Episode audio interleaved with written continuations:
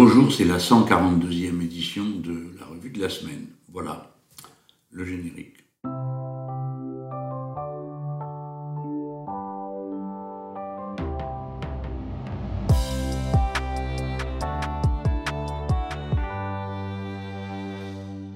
Bon, j'ai du mal à trier ce par quoi je vais commencer, mais honnêtement, je voudrais commencer par le plus important.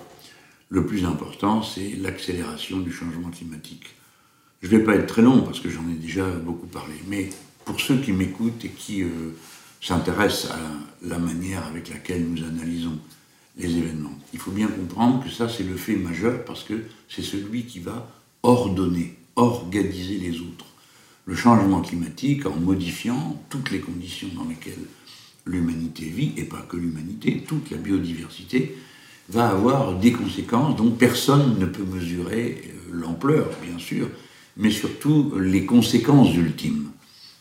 Euh, vous avez vu comment ce paradoxe est organisé. Parce qu'il a fait plus chaud à un moment donné, le gel du mois d'avril a détruit davantage euh, le, vignoble notamment euh, que d'habitude le gel ne détruit quand il est là au mois d'avril, tout simplement parce que les plantes étaient entrées en bourgeon beaucoup plus tôt. C'est un exemple, mais on pourrait en donner des dizaines d'autres où les choses s'enchaînent, soit par des effets paradoxaux, soit par des conséquences directes, genre il fait plus chaud, donc certains insectes se répandent davantage, donc ils exterminent plus vite d'autres, etc., etc., etc. Ou des variétés d'êtres vivants ne peuvent plus vivre dans les conditions dans lesquelles ils se trouvent. Parce que nous autres, les êtres humains, nous avons une tendance à nous projeter sur les autres espèces vivantes et à croire qu'elles sont comme nous. Non, la plupart des êtres vivants sont strictement adaptés à un biotope, c'est-à-dire à un type d'environnement, celui-là et aucun autre. Pas les êtres humains. Les êtres humains, depuis qu'ils existent, ils voyagent, ils se déplacent, ils sont passés de l'Afrique euh, à l'Asie, euh, à l'Europe, avec des conditions euh, climatiques complètement différentes et donc des biotopes complètement différents. Qu'est-ce qu'il y a de commun avec la savane d'où sont sortis les êtres humains d'Afrique et le Grand Nord, la banquise, euh, dans laquelle ils ont fini par s'installer après des migrations millénaires. On voit bien que notre adaptabilité et notre capacité à migrer est un des composants essentiels de l'identité humaine euh, au sens le plus général du terme. Ce n'est pas vrai pour les autres espèces vivantes qui, la plupart du temps, sont adaptées à un biotope. Je dis pas tout, hein, toutes les espèces, non. Des rats, il y en avait un endroit, maintenant il y en a partout. Euh, et ainsi de suite. Il y a comme ça plusieurs espèces, bien sûr, qui s'adaptent bien beaucoup à, tout et partout. Mais c'est un très petit nombre. Le plus grand nombre est spécialisé dans un biotope. Par conséquent, tout cela, personne ne peut mesurer quelles vont en être les conséquences. Et donc nous entrons dans euh, cette période bizarre de l'histoire de la planète où il va y avoir un déplacement de la manière avec laquelle le climat se déroule, parce que le climat se déroule il a lieu. Il est le résultat d'une série d'interactions. Et la manière avec laquelle le climat se déroule va nous faire passer euh, d'une étape à une autre sans qu'on sache ni lesquelles, ni combien de fois ça changera, ni combien de temps ça durera avant de se restabiliser. Et vous avez tous compris maintenant, comme je vous l'expliquais quand on a commencé les revues de la semaine, je crois qu'on a commencé comme ça, que c'est pas parce qu'il fait plus chaud qu'il va faire plus chaud c'est parce qu'il fait plus chaud que sans doute il fera beaucoup plus froid. Tout ça est un peu paradoxal, mais c'est pour vous dire, voilà, tout ça, ça va être le cadre dans lequel nous allons évoluer. Et vous avez vu que, une fois de plus, euh, nous autres les insoumis, on ne s'est pas trop trompé en disant que la question centrale, celle qui va organiser les autres dans le cadre du changement climatique, qui lui-même dominera l'ensemble de la scène, c'est la question de l'eau. L'ONU a fait une déclaration récemment pour dire la prochaine grande épidémie, avec des guillemets, c'est l'épidémie de manque d'eau. Et en effet, les épisodes de sécheresse se généralisent et dans des zones dans lesquelles jusqu'à présent il n'y avait pas de tels épisodes. Tout ça, nous devons le prendre en compte parce que c'est ce qui va dominer le futur. Puisque notre pays maintenant est en train d'entrer dans la réflexion sur l'élection présidentielle, il faut savoir que le prochain mandat présidentiel, avec tous les pouvoirs que ça comporte, euh, c'est un mandat qui va être euh, celui de l'entrée dans l'ère du changement climatique permanent. Alors, euh, c'est dire l'importance que cette question doit avoir, et c'est pourquoi j'ai commencé par vous le dire en ouvrant cette revue de la semaine. Il y a un rapport du GIEC, vous savez, qui est le groupement international des chercheurs qui analyse et étudie euh, le, climat. Alors leur rapport, ils nous ont demandé de ne pas le commenter, à tous ceux qui le commentent, avant qu'on en ait la version finale stabilisée. Ce sont des scientifiques euh, qui font ce travail, pas des marioles de la communication qui euh, font des trucs pour faire du buzz et se rendre intéressants. Donc ils veulent tous revérifier les uns les autres et puis stabiliser la manière de dire les choses de manière à ce que nous, qui avons des décisions politiques à prendre, nous puissions travailler sur une base sérieuse et stable. La base sérieuse et stable, maintenant, comme pour le futur, va nous être donnée beaucoup par la science, la science traditionnelle. Pourquoi je vous dis ça? Parce que pendant une longue période, et sans doute euh, est-ce encore en partie vrai à présent, le savoir des êtres humains a été fait pour l'essentiel du savoir traditionnel, c'est-à-dire de ceux qui étaient tirés de l'expérience millénaire des êtres humains. Et la réflexion, euh, l'apprentissage, euh, la naissance de l'écriture, puis du calcul, l'invention des chiffres et du zéro, tout ça a fait que la science a pu progressivement devenir cette forme de savoir dont la valeur objective, la valeur expérimentale était complète. Alors la science ne prétend jamais être arrivée au bout d'elle-même. Elle affirme au contraire que tout ce qu'elle dit sera sans doute remis en cause jusqu'à ce qu'on arrive à un autre niveau de compréhension et de connaissance de la réalité dans les différents domaines auxquels la science s'intéresse. Mais c'est cet outil-là dont nous disposons, qu'il ne faut pas opposer au savoir traditionnel, sauf quand la science nous dit que ce que la tradition nous enseigne est faux ou dangereux. Mais à l'inverse, il faut écouter aussi ce que la tradition dit pour voir ce qu'elle dit que la science ne nous montre pas, ou bien que la science nous dit, mais que nous ne sommes pas capables de voir, ou à quoi nous ne nous sommes pas intéressés, parce que les scientifiques n'ont pas fait un effort suffisant de vulgarisation, hein, c'est-à-dire d'apprentissage, de mise dans la langue simple, des gens qui ne sont pas des super scientifiques pour arriver à comprendre quels sont les problèmes qui sont là. Donc on n'oppose pas les deux, mais on doit savoir que le savoir traditionnel, eh bien lui, il est pris à revers par le changement climatique parce que les faits ne correspondent plus entre eux. Bon, j'utilise une image que vous m'avez déjà entendu sans doute développer. Euh, sur euh, la côte euh, pacifique des Amériques, lorsqu'apparaissait un coquillage sur le rivage, c'est que le coquillage en question avait fini le, cycle de la période du frais, hein, des amours, enfin bref. Et cette période venait lorsque l'eau chaude et l'eau froide euh, se superposer d'une certaine façon le long des côtes. D'accord? Bon, c'est une sorte de tapis roulant, euh, l'eau se refroidit au pôle, alors euh, l'eau chaude passe par-dessus, puis après l'eau chaude se refroidit, donc celle qui est en dessous, c'est... Bref, c'est un tapis roulant, ça tourne comme ça. Eh bien, quand on voyait apparaître les coquillages, ça voulait dire que l'eau chaude était parvenue à tel endroit de la colonne d'eau en général, et donc qu'il y avait plus de pluie ou et en général, quand il y a plus de pluie qui s'annonce, ben, on se dépêche de tout euh, préparer la terre pour pouvoir semer, pour que ça lève. D'accord? Ça, c'était un savoir traditionnel, fondé sur un fait euh, objectif et scientifiquement constatable.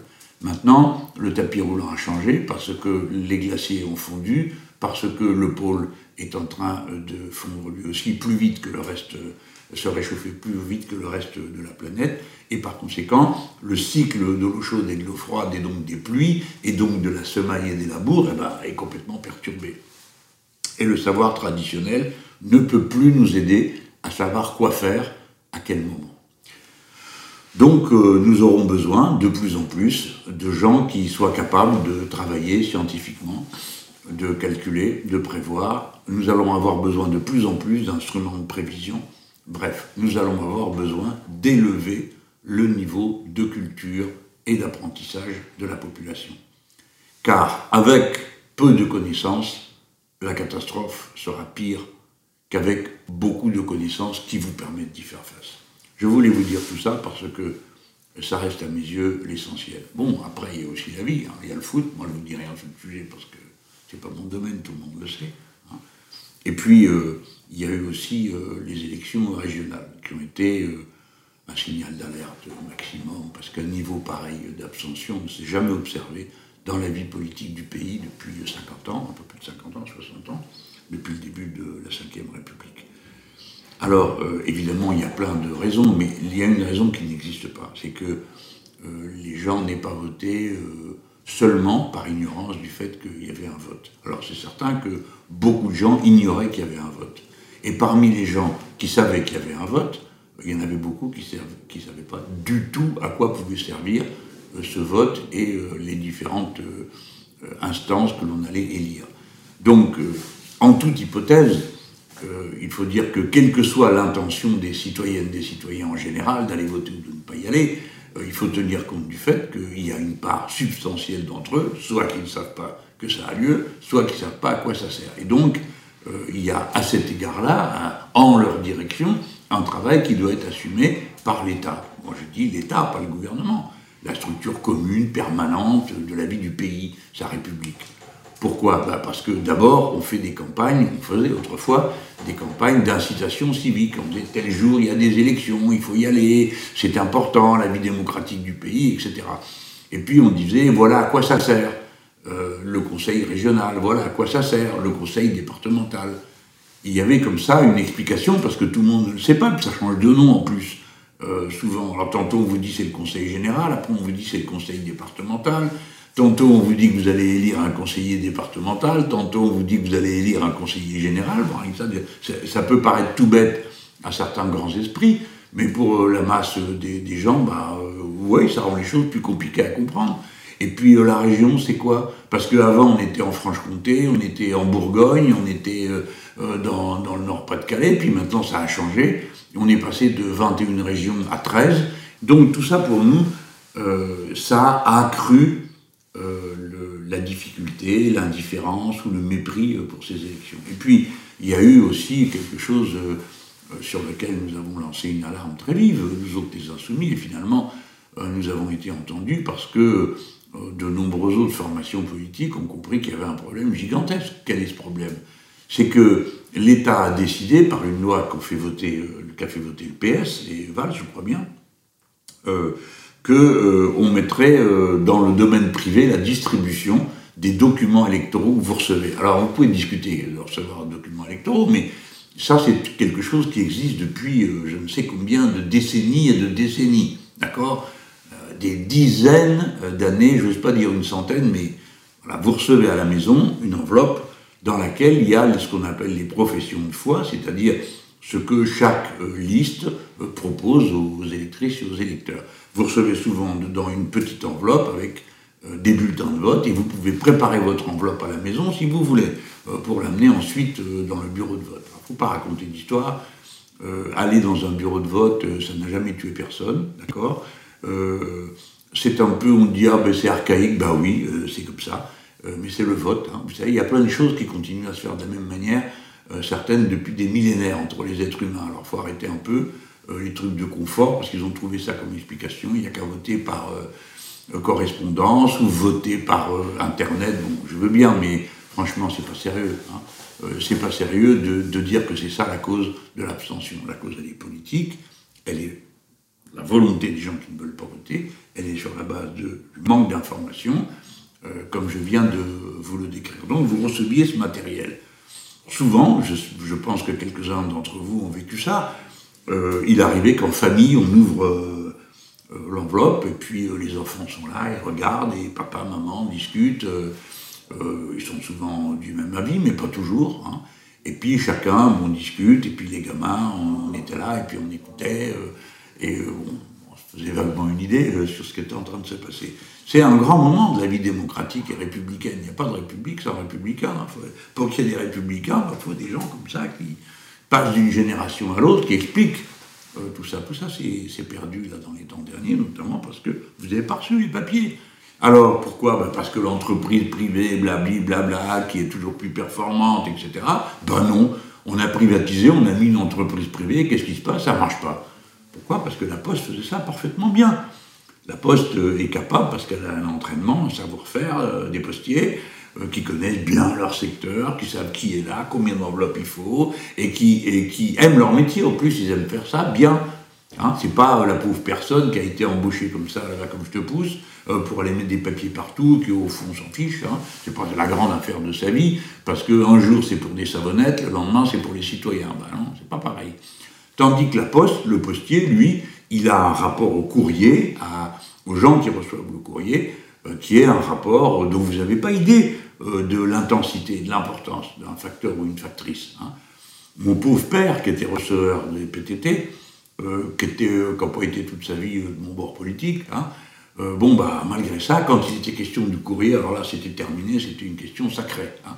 Et il disait, ah ben non, nous, on est les garanties de la circulation de la pensée. C'est ça qu'il disait. Et donc, ça peut être qu'un service public, on ne donne pas ça aux marchands. Alors lui, qui n'avait rien à voir avec euh, le socialisme et le communisme, hein, c'était pas son truc. Hein. Mais euh, sur ces sujets-là, voilà comment c'était. Donc la Poste, c'est pas qu'une entreprise, c'est un métier, c'est un état d'esprit. Alors, j'espère, vous avez vu le résultat, bon, après que tout ça est cafouillé, ils sont fichus de nous comme pas croyable. L'entreprise a dit, oh oui, bah, il n'y avait que 25 000, 21 000 plis pas été distribués. C'est pas vrai, on, l'a retrouvé partout. Avant, ils ont dit, on a été victime d'une attaque de hackers. Alors, ils font ça comme, comme Blanquer, le ministre de l'Éducation nationale. Celui-là, il est pas mal aussi. Il serait bon pour diriger une boîte qui marche pas dans le privé. Eh bien, euh, lui, pareil, il avait dit, euh, nous avons été victimes d'une attaque des hackers. Imaginez. Euh, alors, il y en a beaucoup qui ont fait de l'humour, ça m'a bien fait rire à propos de Blanquer, on imaginait des types en Russie qui disaient Ça y est, nous avons coulé le programme de CM1 euh, à euh, les bains tu vois. Bon, bref, c'est grossier. C'est vraiment se moquer de nous. C'est nous mépriser de nous parler comme ça.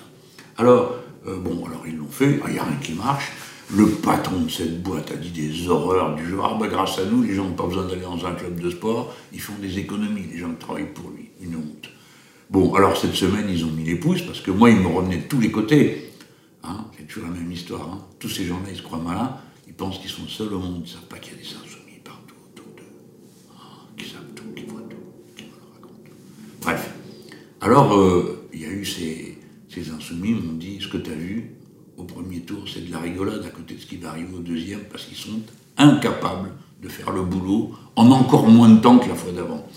Si bien qu'à la fin, c'est la Poste qui a dû tout reprendre. Alors, je ne sais pas si la Poste va y arriver, mais en tout cas, on peut lui dire merci, parce que comme ça va mal et que c'est la pagaille, sur, sur quoi on s'appuie ben, Sur des choses euh, qui marchent, parce qu'elles ont une longue expérience. Voilà. Alors, euh, ça, ça fait que ça s'est déroulé euh, encore plus mal du point de vue de la, vie de la démocratie. Hein. Mais évidemment qu'une démocratie sans électeurs, c'est plus une démocratie. Et il y a dans ce pays comme ça une ambiance pas possible, quoi. Alors les gens sont très fâchés, ils ont raison. Ils boudent les urnes, bon, chacun fait euh, comme il l'entend. Moi, je suis pour voter tout le temps. Euh, alors, euh, si je veux voter pour personne, je vote blanc, mais je vote. parce que c'est un droit, et du coup, bah, c'est une obligation pour moi, pensant à ce qui se passerait si jamais on me l'interdisait. Hein. Si on nous interdisait de voter, on n'irait pas dire bravo, tant mieux, comme ça on est débarrassé. Je plaisante, mais vous comprenez ce que je veux dire. Voter, pour moi, c'est un devoir civique. Alors vous me direz, ah ben oui, mais euh, alors euh, si on veut voter blanc, ça compte pas, monsieur Mélenchon. Vous avez raison. moi, je suis pour que ça compte. Le vote blanc comme un suffrage qui veut dire quelque chose. Voilà. D'ailleurs, euh, la pagaille plus la situation a fait que nous autres insoumis, nous avons proposé qu'il y ait une commission d'enquête sur les conditions dans lesquelles tout ça s'est déroulé, la commission d'enquête. Alors la surprise, d'habitude, suffit que je propose un truc, genre ouvrez votre parapluie s'il pleut, aussitôt on dit ah pas question, c'est de l'islamo-gauchisme, c'est un complotisme, Mélenchon prétend qu'à cause des nuages il y a de la pluie, enfin bon, vous connaissez le, numéro. Hein. Mais là non, alors ils étaient tous d'accord progressivement pour dire ah bah oui, ça peut plus durer comme ça. Euh, on veut une commission d'enquête ou au moins une mission d'information. Donc ça, ça sera bien parce que on va pouvoir bien comprendre comment tout ça euh, a été euh, désorganisé, pourquoi, comment, qui est responsable de quoi, et puis surtout pour qu'on arrive à corriger pour la suite des événements. Parce que maintenant, je vais vous dire les choses comme elles sont, moi j'ai pas confiance pour l'élection présidentielle et législative de 2022, si ça doit être un souk pareil, d'autant que les petits génies qui nous gouvernent ont encore trouvé une bonne idée, entre les deux tours des élections régionales, ils nous indiquent qu'ils ont décidé les dates de l'élection présidentielle. D'accord? Ça ne peut pas attendre une semaine, non, c'est maintenant. Donc c'est maintenant qu'ils le décident, et pourquoi ils le font maintenant? Pour pas que vous vous intéressiez, je suppose. Hein. Attention, il ne faut pas faire de complotisme. Hein. Bon, mais ça tombe en pleine vacances. Donc on peut dire que déjà la première contribution qu'ils pouvaient faire à l'abstention, c'était de mettre les dates des élections pendant les vacances. Et ben voilà qui est fait. Qui est la boîte qui va distribuer euh, la propagande électorale, les bulletins de vote, la grande enveloppe dont je vous ai parlé tout à l'heure, qui c'est la même que celle qui a raté les élections régionales. Attention, n'allez pas en tirer de conclusion, parce que si vous dites que à cause de A se produit euh, l'effet B, alors vous êtes euh, un peu complotiste. Hein, il faut dire ce qui est. bon, voilà, parce que tout ce qui est effet de système, comme c'est vous qui le dites, hein, attention, pas comme c'est les autres, eh ben c'est complotiste.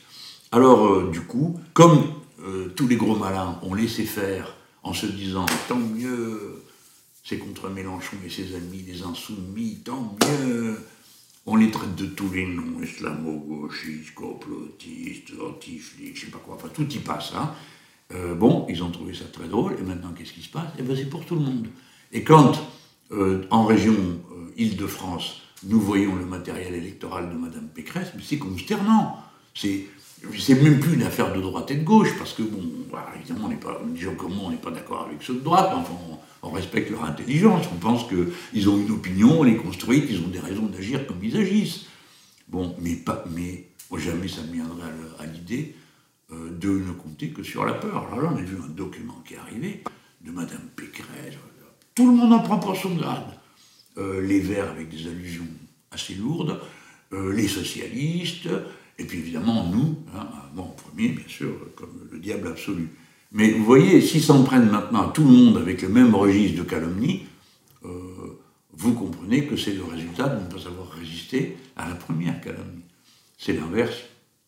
Bon nombre de socialistes euh, ont, euh, de dirigeants socialistes, il ne faut pas s'en prendre de ces pauvres socialistes, mais leurs dirigeants sont lamentables. Quoi.